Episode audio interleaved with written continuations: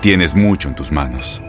Pero con solo mover un dedo puedes dar marcha atrás con Pro Trailer Backup Assist disponible. Presentamos la nueva Ford F150 2024. Ya sea que estés trabajando al máximo o divirtiéndote al máximo, esta camioneta te respalda porque está hecha para ser una parte indispensable de tu equipo. Fuerza así de inteligente solo puede ser F150. Construida con orgullo Ford. Fuerza Ford. Bienvenidos al podcast de Buenos Días América, la revista radial más completa para los hispanos. Política, salud, economía, tendencia y deporte son algunos de nuestros temas. Bienvenidos.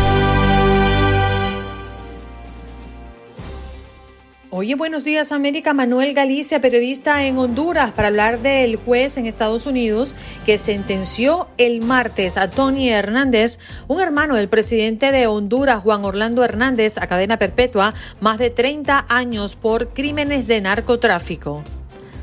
Además, tuvimos la oportunidad de conversar con el doctor José Antonio Cisnero, médico con un doctorado en ingeniería biomédica. El origen del coronavirus, la Organización Mundial de la Salud considera que lo más probable es que saltara de un animal al ser humano.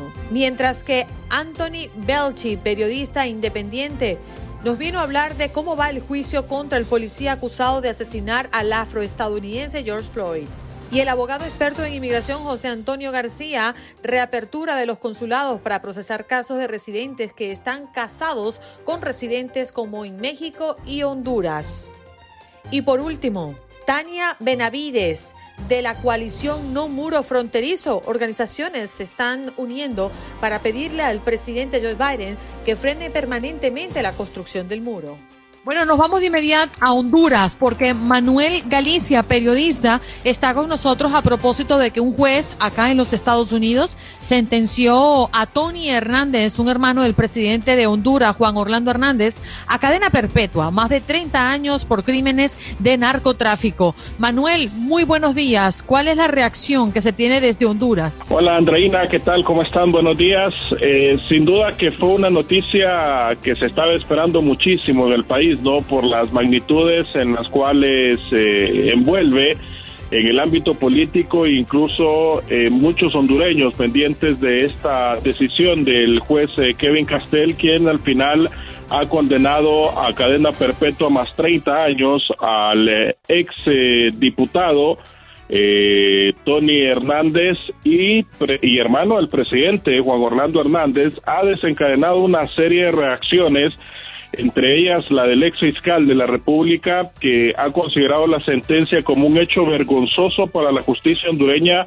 tomando en consideración de que no se había abierto para Juan Antonio Hernández ni siquiera eh, una investigación, un proceso de investigación por parte de la Fiscalía hondureña y también eh, eh, por parte de los entes acusadores, incluso de justicia de nuestro país. Y bueno, dice que esto es como algo que viene a mm, eh, dar a conocer, Andreina, eh, lo que está pasando en el país en el ámbito político y militar.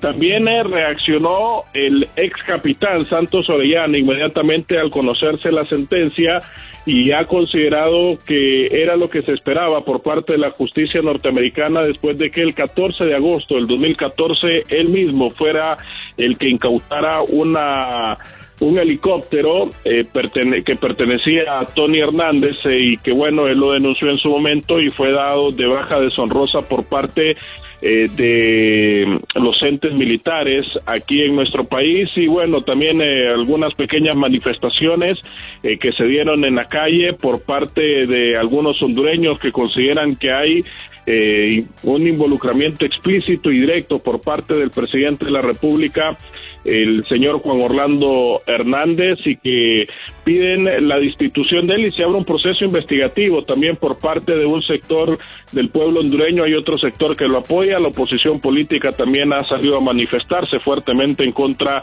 del mandatario hondureño, sin embargo fue hasta en horas de la noche que el propio presidente Andreina ha reaccionado en relación a, esta sentencia que ha dado el eh, juez Kevin Castell de la Corte de Nueva York y que, bueno, deja ya como culpable y en una sentencia para eh, su hermano Juan Antonio Hernández Alvarado.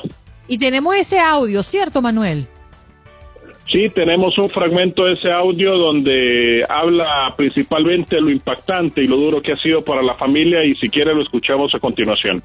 Vamos. Esto que ha ocurrido hoy es algo duro para la familia, duro en lo personal. No se lo deseo a nadie. Me resulta indignante, me resulta increíble que los testimonios falsos de asesinos confesos sean escuchados y valorados de esa forma. Pero bueno, hay otras instancias en los que tarde o temprano se va a probar quién es quién en Honduras, qué es lo que hemos hecho y dejamos de hacer, porque entre cielo y tierra no hay nada oculto.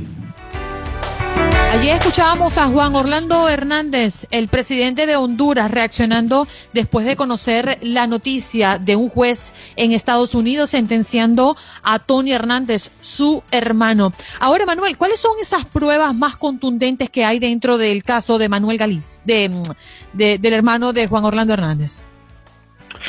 Bueno, pruebas eh, contundentes que se han reflejado más que todos los testimonios y las reuniones que se han eh, eh, tenido con algunos ex narcotraficantes, incluso ellos entre los cachiros, ¿no? Denny Leonel Maradiaga, donde se presentó un video por parte de la Fiscalía de los Estados Unidos donde se mantuvo una reunión con Tony Hernández en uno de los restaurantes aquí en nuestro país hablando específicamente de algunos negocios, eh, algunas eh, coyunturas que él tenía como diputado en su momento y algunas conexiones que tenía con eh, algunos entes del gobierno cuando se le solicitó que ayudara a algunos pagos pendientes que tenía el gobierno con unos negocios que tenían ellos.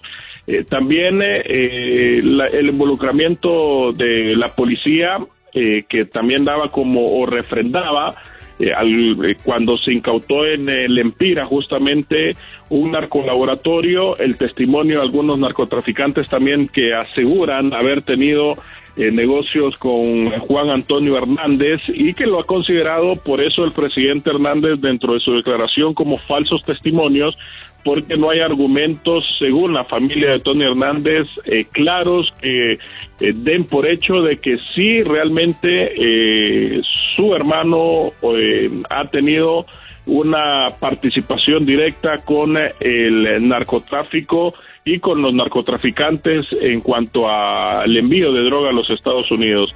Por eso ellos lo consideran que se ha basado en, en testimonios falsos, ¿no? El juicio por eh, Tony Hernández porque no hay pruebas fehacientes que lo declaren de alguna manera, pero sí algunos eh, entes eh, del gobierno, como el ex capitán Santos Orellana, que en su momento incautó ese helicóptero que supuestamente pertenecía a Juan Antonio Hernández, también el señor Osorio, miembro de la policía, quien fue el que incautó ese narcolaboratorio en Empira justamente, y que detuvieron unos colombianos ahí que daban testimonio de que era y pertenecía al señor Juan Antonio Hernández. Eh, eh, todas estas evidencias que se han mencionado, incluso se espera que en las próximas horas eh, también se comiencen ya la incautación de algunos bienes de 138 millones de dólares, tal como lo anunció el juez ayer durante la sentencia y se incauten en la, al señor Juan Antonio Hernández, de cuál comienza, Manuel, esto apenas comienza para la familia em, Hernández, definitivamente. Un abrazo para ti, gracias por mantenernos al tanto de lo que está pasando en Honduras. Un gusto, Andreina, y bueno, estaremos pendientes al desenlace de esta noticia y también lo que pueda venir de investigaciones a otras personas que se han mencionado en el caso. Seguro, estaremos en contacto. Manuel Galicia, periodista en Honduras, hablando del caso de Tony Hernández, el hermano del presidente. Cadena perpetua, más de 30 años por crímenes de narcotráfico. Tu salud no solo es tu prioridad, sino también la nuestra. Sino también la nuestra. Buenos días, América, con, los, expertos. De inmediato nos vamos con el doctor José Antonio Cisneros, médico con un doctorado PhD en ingeniería biomédica, que hoy nos acompaña en nuestro miércoles de salud. ¿Cómo está, doctor? Muy buenos días y bienvenido a Buenos Días América. Buenos días, muchísimas gracias por la invitación. Hemos estado durante toda la mañana, pues, escuchando la opinión de nuestra audiencia a propósito del último informe dado por la Organización Mundial de la Salud.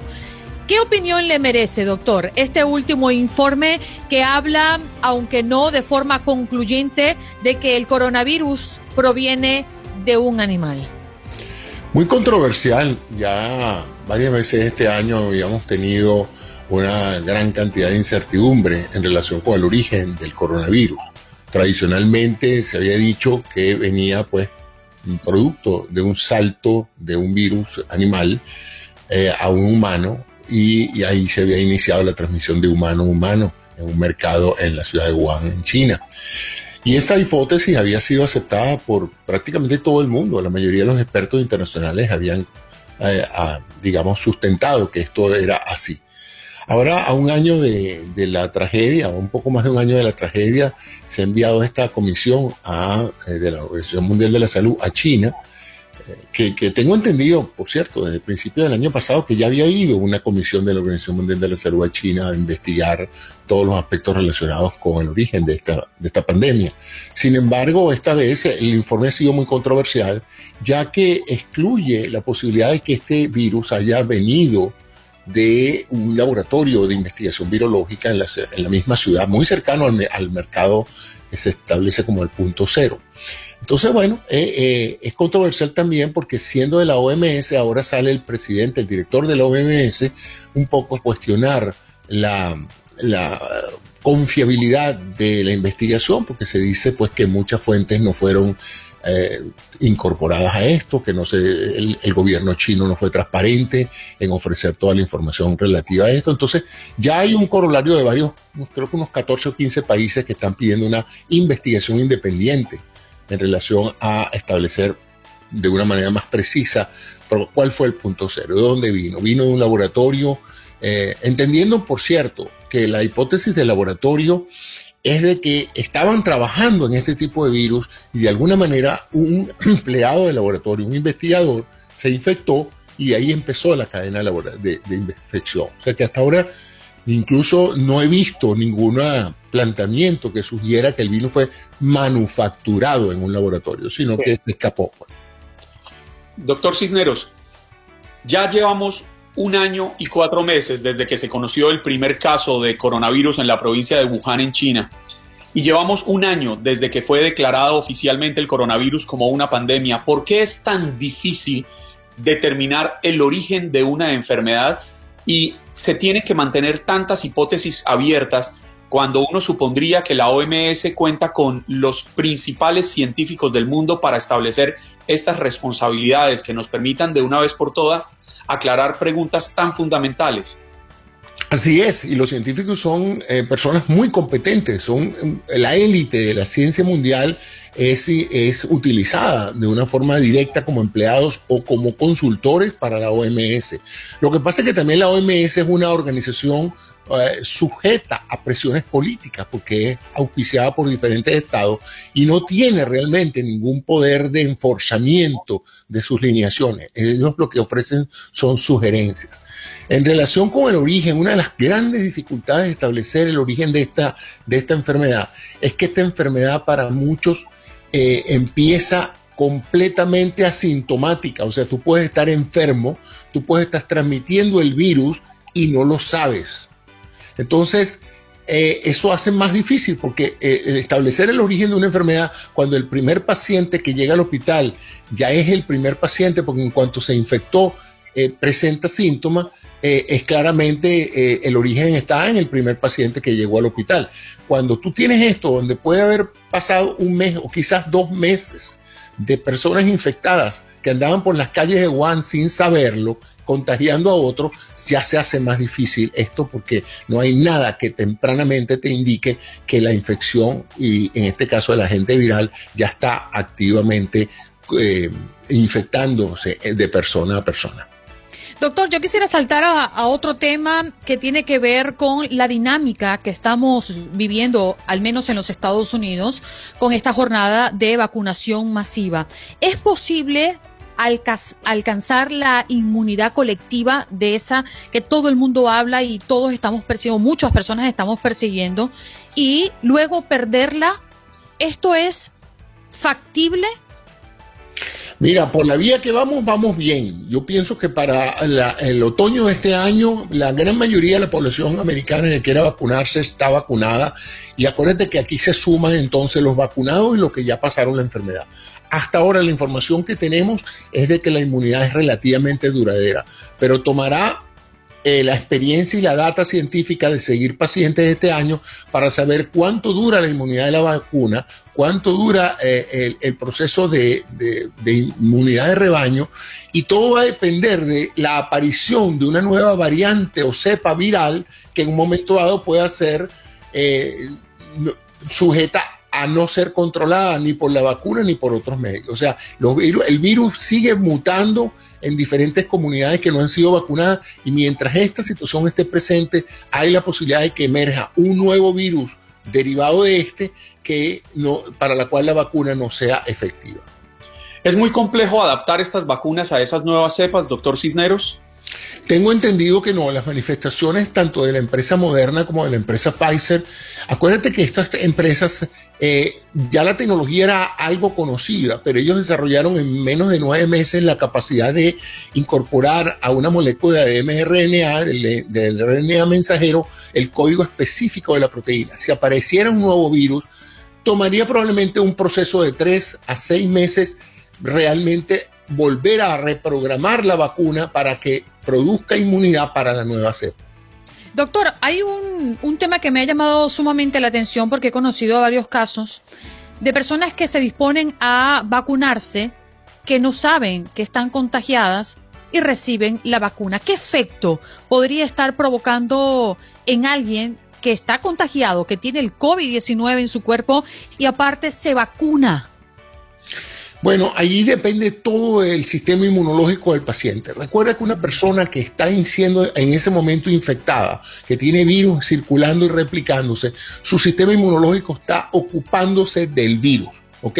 Si tú le inyectas la vacuna, en realidad no estás contribuyendo para nada al desarrollo de la inmunidad porque ya el sistema inmunológico está dedicándose a combatir el virus, no estás añadiendo nada, le estás añadiendo información de una proteína viral que ya él está confrontando porque está luchando contra la enfermedad. Entonces la vacuna no tendría mayor efecto adicional a la propia experiencia del paciente. Ahora, si el paciente ya ha tenido el COVID-19 antes, y su sistema inmunológico en este momento no está activamente combatiendo el virus, pues la vacuna sí ayuda a fortalecer, actúa como un booster, como como un aumentador de su capacidad inmunológica. Sí, porque había mucha especulación, las personas decían, bueno, si ya tengo el virus y me inyecto el virus, porque además hay una errónea eh, percepción de las inyecciones de las vacunas, de que te inyectan el virus, entonces es mucho más probable que se intensifique en mi cuerpo. Eso no es así, doctor. No, el virus no se inyecta. El virus no se está inyectando en ninguna de las formas de vacuna, ni en las formas del RNA mensajero, ni en las vacunas que están utilizando otros virus para, para incorporar. Eso no está pasando. O sea que la única contraindicación es que si tú estás activamente sufriendo la enfermedad, tienes dificultad respiratoria, tos, fiebre, etcétera, no debes vacunarte porque obviamente estás incorporando un agente nuevo que puede debilitar un poco eh, tu estado de salud. Pero si ya tú pasaste la enfermedad y estás sano, además hay que entender que las personas que ya pasaron el COVID no es que andan para arriba y para abajo con el, virus encima.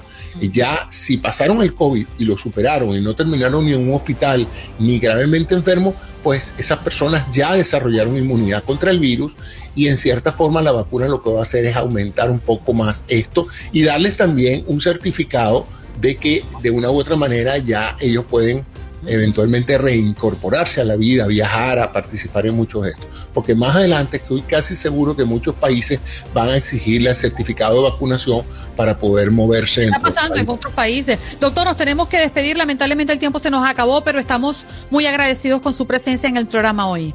Muchas gracias a usted por la oportunidad. Tienes mucho en tus manos. Pero con solo mover un dedo puedes dar marcha atrás con Pro Trailer Backup Assist disponible. Presentamos la nueva Ford F150 2024.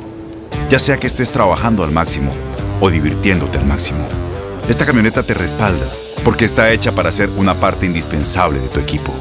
Fuerza así de inteligente solo puede ser F-150. Construida con orgullo Ford. Fuerza Ford. En Buenos Días América. Buenos Días América. Tu opinión importa. Nuestras redes sociales. Facebook. Buenos Días AM. Tu opinión importa. Instagram. Buenos Días América AM. Buenos Días América AM. Tu opinión importa. Día 70 de Joe Biden en la presidencia. ¿Cómo va su agenda? El gobierno del presidente Biden les permitió ayer por primera vez a periodistas visitar su principal centro de detención para niños migrantes, un recorrido que reveló una instalación severamente atestada, donde los más pequeños son mantenidos en un corral de juegos con colchones en el suelo para dormir. En otras informaciones, y es que mm, Biden extiende el programa de ayuda para las pequeñas empresas durante la pandemia Además, el presidente estaría revelando el día de hoy su plan de dos billones de dólares para invertir en infraestructura y crear millones de empleos bien pagados. El plan que es parte de su programa Reconstruir Mejor no solo busca invertir en carreteras y puentes, sino en energía limpia, agua potable, banda ancha y remozamientos de las redes eléctricas. Espera pagarlo con una subida de impuestos a las corporaciones. Día 70 de Joe Biden en la presidencia. ¿Cómo va su agenda? De inmediato nos vamos con nuestro próximo invitado, Anthony Belchi, periodista independiente, a propósito del juicio contra el policía acusado de asesinar a um, George Floyd. ¿Cómo estás, Anthony? Gracias por estar con nosotros. Hola, ¿qué tal? Muy buenos días. Muchas gracias. Buenos días. Bueno, y creo que es una pregunta que prácticamente divide al país. ¿De qué murió George Floyd? Y ya comenzó este juicio. ¿Cómo vamos y qué ha transcurrido en esas primeras horas?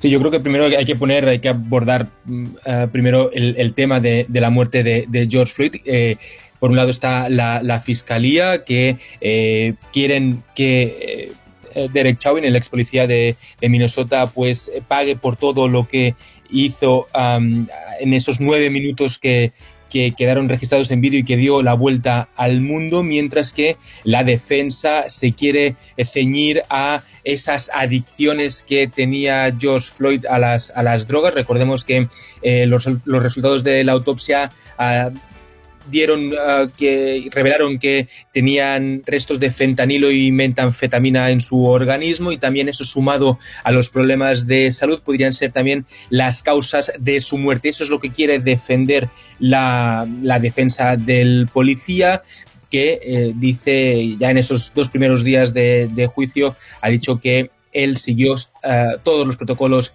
de la policía y quieren defender por encima de todo que el hecho de poner durante casi nueve minutos la rodilla en el cuello de George Floyd fue no es eso no fue lo que acabó ocasionándole la, muerte. Anthony, ¿qué tanto va a poder, según su percepción, qué tanto cree que puede influir en el resultado del juicio y en el resultado de esa defensa amparada en que eh, Derek Chauvin cumplió con los protocolos, el hecho de que hoy eh, el propio Chauvin ya no sea policía, que haya sido expulsado de la policía precisamente por ese accionar. Sí, de hecho, en el primer día de, juicio, el lunes, el, abogado, el abogado defensor, el abogado del ex policía, eh, lo que dijo en una clara declaración de intenciones al jurado, a los 12 miembros del jurado, la mayoría de raza blanca, porque realmente, un, paréntesis, el jurado se escoge eh, teniendo en cuenta los parámetros poblacionales de, Minneapolis, del, condado de, Hennepin, que es donde, donde se está llevando a cabo el, el juicio, y ahí hay una mayoría, mayoría blanca. Por lo tanto, los 12 miembros del jurado son, son, son de, mayoría, de mayoría blanca. Lo que, lo que les dijo el, abogado en esa declaración de, intenciones es que no se dejen llevar por temas políticos y ciñanse a la ley y a las pruebas, a todo lo que vayamos a, enseñar. La defensa ha presentado más de 200 testigos, no quiere decir que todos vayan a hablar en este juicio, pero sí que van a intentar por todas las formas posibles que eh, de alguna manera convencer a esos 12 miembros del jurado de que eh, fueron otras causas las que acabaron provocando la muerte y no la, actuación de, de Derek Chauvin. Anthony, me quiero detener un poco en, en los testigos, ¿no? Y en este caso me llamó poderosamente la atención el testimonio de un testigo directo, el luchador profesional de artes marciales Donald Williams, de 33 años, que de hecho en, eh, en uno de los videos se le escuchaba la voz donde le pedía a, al policía que dejara de, de, de presionarlo y que le tomara el pulso. Este hombre además alega que no ha podido ver el video porque le, causa mucho impacto. Testimonios como este que otros podemos resaltar de lo que al menos han pasado en las primeras horas del juicio. Yo creo que, hasta ahora el, más, el que más ha conmovido a la, sociedad y a todos los que estamos siguiendo el, juicio fue, fue precisamente ese, ¿no? Cuando se escuchó, se rememoró esa llamada al 911, a la policía, diciendo que estaba Em, este, viéndolo, o sea, teniendo la necesidad de llamar a la policía para denunciar algo que estaba haciendo la, policía. Cuando se le preguntó al, al, al, Donald Williams por qué eh, llamó allí al, al 911, él dijo que es que tenía la sensación estaba convencido de que lo que estaba viendo era un asesinato. Cuando también se le preguntó si, oye, eh, Derek Chauvin no estaba solo, habían otros tres policías, ¿por qué no, no habló usted con, él? Él lo, que acabó contestando en esa sala de, la corte, en esa vista ah, judicial, eh, dijo, yo intenté hablar, pero la comunicación no fue fructífera. Eso yo creo que hace un flaco favor a, Derek Chauvin y al conjunto de, policías que estaban en el lugar de los hechos en, Minneapolis. pero también hemos escuchado a la persona que atendió esa llamada del, 911 que también ha, declarado y en estas cuatro o cinco semanas que se espera que, dure el, juicio, pues vamos a, escuchar seguramente eh, relatos, testigos que también van a, conmover a, la sociedad por esos nueve minutos que, acabaron dando la vuelta al mundo y, que de alguna manera a George Floyd se acabó convirtiendo en esa figura de la violencia racial por parte de la policía en, en Estados Unidos. Anthony, hablando de testigos, hasta el momento, ¿se ha podido presentar un testigo que de alguna manera sea favorable hacia la posición de la defensa de Derek Chauvin? Sabemos que se han presentado, o sea, la Fiscalía ha presentado 360, 360 eh, eh, testimonios. Eh, la defensa ha presentado 200 testigos que, para que puedan hablar en el, en el juicio. Hasta el momento nadie no, no, se ha, no, no, no se ha presentado en corte. Suponemos que Obviamente han tenido muchos meses para preparar este, este juicio y suponemos que, que algún, algún testigo que, presente sí que, sí, que, sí que les pueda ser favorable, pero bueno, eh, hasta el momento no, no, no ha entrado en, en, la, en la sala, pero vaya, teniendo en cuenta que hay 200 personas en, la lista, sí que, sí que esto, se puede, esto se puede extender varias semanas. Sí. ¿Hay alguna reacción ya de la familia de George Floyd frente a todo lo que ha venido acaeciendo en estos últimos días? Sí, por ejemplo, el, domingo hubo una, ceremonia muy, muy emotiva en, Minneapolis donde eh, la familia, ah, amigos de, George Floyd eh, se reunieron y, de alguna manera pedían justicia pedían justicia, que realmente se tomara en cuenta todo lo que había pasado en, en, Minneapolis hace 10 meses, ese fatídico 25 de mayo, y que de alguna manera se pusiera de manifiesto que lo que a Derek Chauvin había hecho a, George Floyd era un acto de tortura. Eso es lo que quiere la, familia enfatizar. Eh, esos cargos de, homicidio y asesinato a los que se enfrenta el, el, el ex policía están sobre la mesa. Lo que eh, muchos en, Minneapolis y seguramente en muchas otras partes del país se preguntan si, si realmente este juicio va a servir de algo más allá de eh, declarar culpable o inocente a, Derek Chauvin, pero a nivel de, esa problemática de la violencia racial, el problema del racismo sistémico que dicen que hay en, en este país, muchos se preguntan si realmente eso va, a servir de algo, si va a crear precedente, si se van a impulsar nuevas eh, políticas. hay, hay, gente que sí que está convencida de que este, la presión social ha ayudado a que este caso se conozca no solo en Estados Unidos, sino en, en todo el mundo, mientras otros consideran que ese, ese problema del racismo es un mal sistémico que viene de, de, la humanidad, desde la historia de la, de la humanidad y, otros consideran que hay que ir poco a poco a, buena letra y, y superando poco a poco esa, esa historia, ese, ese mal que hay con, el racismo en, en, Estados Unidos. Anthony, y justamente, ¿sabes en qué pienso? En nuestros muchachos, ¿no? En los menores, en los niños, en los adolescentes, que tienen la capacidad y la oportunidad de ver cosas como estas y hay que explicarles de qué se trata, ¿no? Que el racismo no es un problema de hoy, que el racismo no viene con George Floyd, que esto es una pelea eh, de la humanidad por muchos años. Y, la evidencia de ello es la declaración de una también de las testigos que tenía en el momento del hecho 17 años, Daniel Fraser, eh, una niña que grabó con su teléfono lo que estaba ocurriendo y en el testimonio decía, cuando veo a George Floyd veo a mi papá, veo a mis hermanos, veo a mis primos, porque todos son negros es, lo, estoy diciendo textualmente como ella lo, dijo en el testimonio en este juicio. Y es difícil porque los niños crecen viendo esto y si no, lo, no le informamos, no los educamos, no los capacitamos para la vida, pues puede esto crear problemas mayores en el futuro. No, sí, sobre todo el, el hecho de poder denunciar este tipo de, de casos cuando uno se lo puede encontrar en, en la calle. Hubo la suerte de que ahí había unas personas con un teléfono celular que decidieron grabar lo que estaba pasando uh, al ver que, lo que se, al, pensar que lo que se estaba cometiendo era, era una, una injusticia, que, que, ese hombre eh, estaba sufriendo a, manos de, la policía.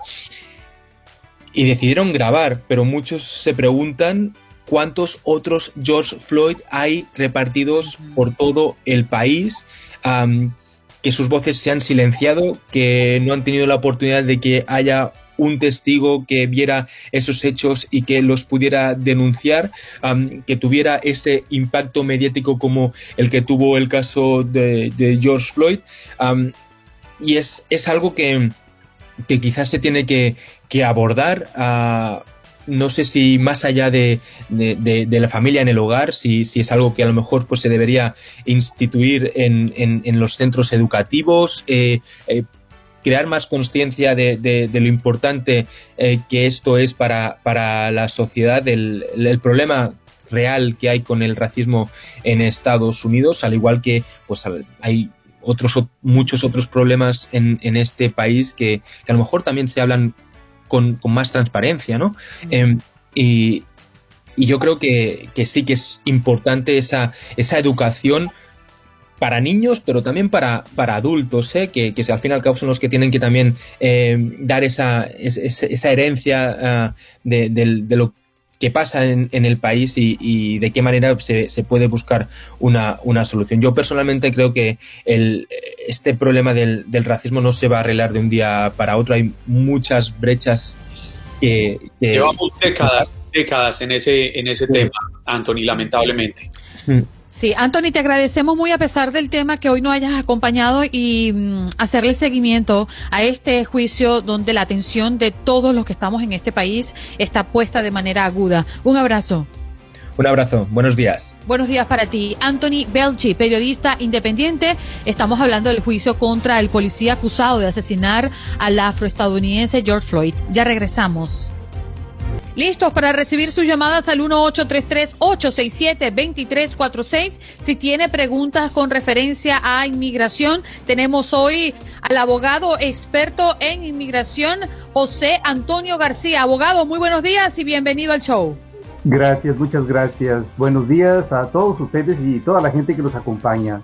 Mm. Vamos a comenzar hablando de la reapertura de los consulados, abogado, para procesar casos de residentes que están eh, casados con residentes, como en México, como Honduras. ¿Qué está pasando?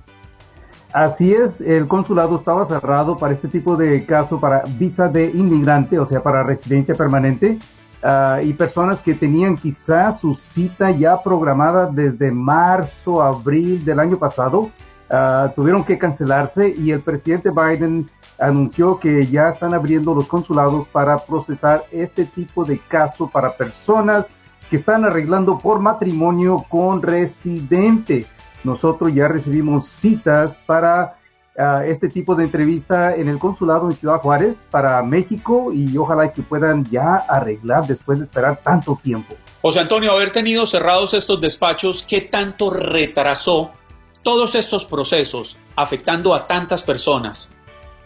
Eh, bueno, a muchas personas, porque sabemos que aproximadamente como 700 mil inmigrantes arreglan cada año, pero tuvieron que esperar porque se cerraron las instalaciones, los consulados, y estaban esperando a que se volvieran a abrir, porque muchos de ellos, por ejemplo, Ah, tienen que pedir un perdón por presencia ilegal en este país de más de un año. Si salen del país sufren castigo de 10 años, pero se pide un perdón de antemano. Ya teniendo el perdón listo, aprobado, pueden pedir su cita final para arreglar.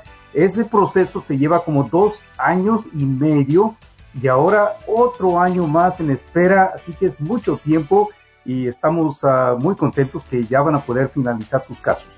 Las líneas telefónicas están activadas y ustedes llaman porque quieren conseguir respuesta a sus preguntas con referencia a inmigración. Vámonos con Carlos que tiene una pregunta, abogado. Buenos días, tu pregunta, Carlos. Ah, sí, buenos días a todos, buenos días, abogado. Este, mi pregunta es, uh, yo soy ciudadano americano, yo uh, pedí a mi mamá, ya casi tiene uh, dos años y medio, y mi pregunta es, necesito llamar a migración para que eh, sepan de mi espera que estoy esperando. Ella ya fue aprobada. La última vez estaba esperando la cita para ir al consulado ah, de Estados Unidos en México, pero ah, no, no, no nos ha llegado la cita todavía. ¿Qué necesito hacer? Bueno, tienes que esperar porque el Centro Nacional de Visas, el National Visa Center, se encarga de programar la cita para la entrevista final y ya lo están haciendo. Uh, tú también puedes uh, preguntar, pero hay que tener un poquito de paciencia y esperar a que llegue la cita porque ya las están programando. Así que felicidades. Ojalá que tu mamá pueda conseguir su cita muy pronto para poder arreglar. Vamos, Juan, con tu pregunta. Adelante. Hola, sí, abogado, buenos días, buenos días a todos. Uh, mi pregunta es, uh, ¿qué proceso tengo que hacer? Hace 20 años uh, yo fui residente, fui deportado, regresé a mi mamá ciudadana, mi esposa ciudadana, tengo dos hijos acá. ¿Qué proceso podría ser para poder recuperar no sé, residencia, permiso de trabajo. Eh, bueno, se supone que tú fuiste ante un juez de inmigración quien te quitó la residencia. La preguntita rápido, ¿cuál fue el crimen ah, y cuál fue tu castigo antes de ser deportado? El crimen fue este, yo, yo estuve, estuve en la cárcel por tres años. Uh, no estuve ningún, con ningún juez. Automáticamente, este, firmé la, la, la, deportación. Ok. Ah, una condena de tres años indica que es una felonía y si te deportaron tú tenías que esperar en tu país y, si regresaste ilegalmente después de una deportación te ponen un castigo de 10 años, no puedes arreglar aunque seas elegible sin primero esperar 10 años en tu país. Hay que hablar con un abogado de inmigración para ver por qué razón te deportaron, para ver si tú tienes una opción o quizás tengas que regresar a tu país 10 años y también determinar si eres elegible para un perdón de esa deportación. Con nuestra próxima invitada, pues ella representa, aquí ya la tenemos en conexión a la coalición No Muro Fronterizo, y es que esta organización, como otras, se unen para pedir al presidente Biden que frene permanentemente la construcción del muro. ¿Y por qué, Tania? Muy buenos días. Adelante.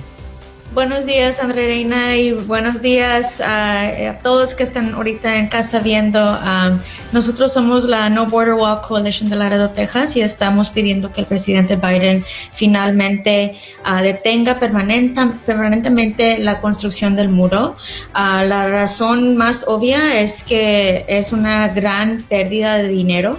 Uh, nosotros somos de la opinión que si en los últimos cuatro años el presidente Trump se hubiera estado preocupando en en modernizar los puentes, en agregar más, uh, más uh, maneras de entrar legalmente al país y de ayudar la infraestructura que, que, ahorita estamos viendo que necesitamos mucho, hubiera sido una mejor, uh, una mejor inversión de dinero, ¿verdad? Que ahorita tenemos billones y billones de dólares que están nada más atorados, ¿verdad? En el proceso porque el presidente Biden hasta el día no ha, hasta la fecha de hoy no ha dicho vamos a permanentemente detener esto, ¿verdad? La pausa de, del, que él puso el 20 de enero um, nos pareció perfecta para, para, el momento, pero ahorita estamos listos para ver acción que, que nos mueva adelante, ¿verdad? No que nos uh, siga teniendo en este estado de, de, que no tenemos, no tenemos, no estamos ciertos de nada.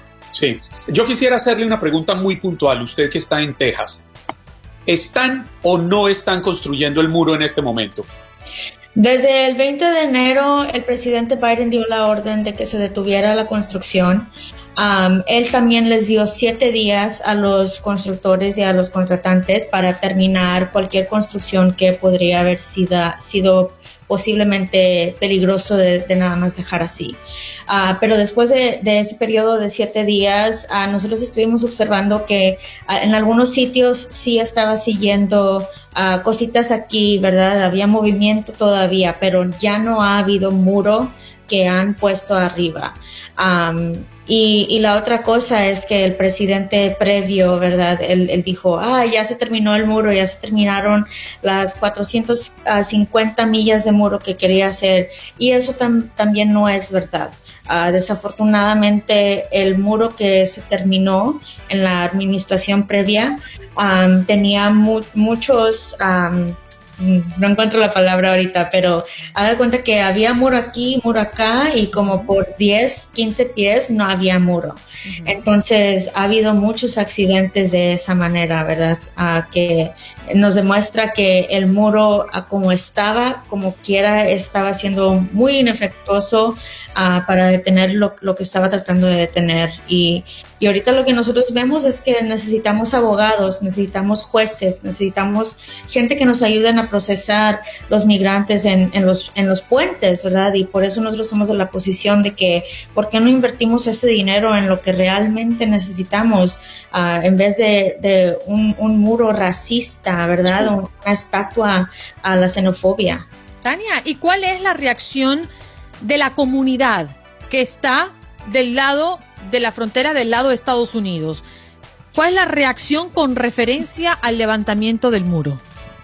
Bueno, nosotros estamos muy contentos, ¿verdad? Ah, yo, por ejemplo, vivo a cinco minutos del río y hay un parque muy lindo, grande. Ah, puedes ver a México del otro lado y en los fines de semana hay familias que se conocen de los dos lados van y asan carne, están pescando, se están comunicando uno con el otro. Nosotros estamos contentos de que por lo tanto ah, hay una pausa, pero todavía estamos un poquito ansiosos de que queremos ver de que todavía hay casi 3 billones de dólares que no se ha decidido lo que se va lo que va a pasar con ese dinero y nosotros ya lo que queremos ver es de que de que tengamos la opción, ¿verdad? De que ese dinero sea invertido y inclusivamente en nuestras comunidades, ¿verdad? O en la infraestructura del, del, país. Sabemos que el presidente Biden tiene un plan que viene para el, para el verano, ¿verdad? De, era dos trillones de dólares, algo así. Entonces, sabemos que tenemos muchas necesidades como país, como comunidades que viven en la frontera, y nosotros ya queremos ver que esa pérdida de dinero se, se suelte para... para pero perdóneme que le interrumpa, pero el llamado no debería ser más bien al Congreso, porque finalmente el presidente Biden ya presentó su programa de reparación y de adecuación de la infraestructura a nivel nacional. Ahora está en manos del Congreso aprobar estos millonarios presupuestos para que se empiece a modernizar la infraestructura del país. No, no, el llamado no debería ser al presidente Biden, deberían enfocar sus, sus luchas hacia el Congreso para que el Congreso acompañe este proyecto federal. Nosotros tenemos, nosotros estamos trabajando los dos ángulos y, y el problema es que en la administración previa el presidente le dio mucha autoridad al secretario del Department of Homeland Security.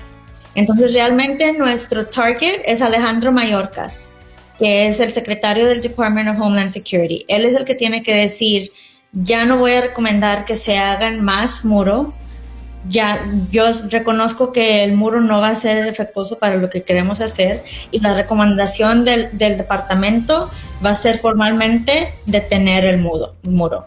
Y la razón es porque el presidente Biden también es el único que puede cancelar todos los casos que están en corte ahorita.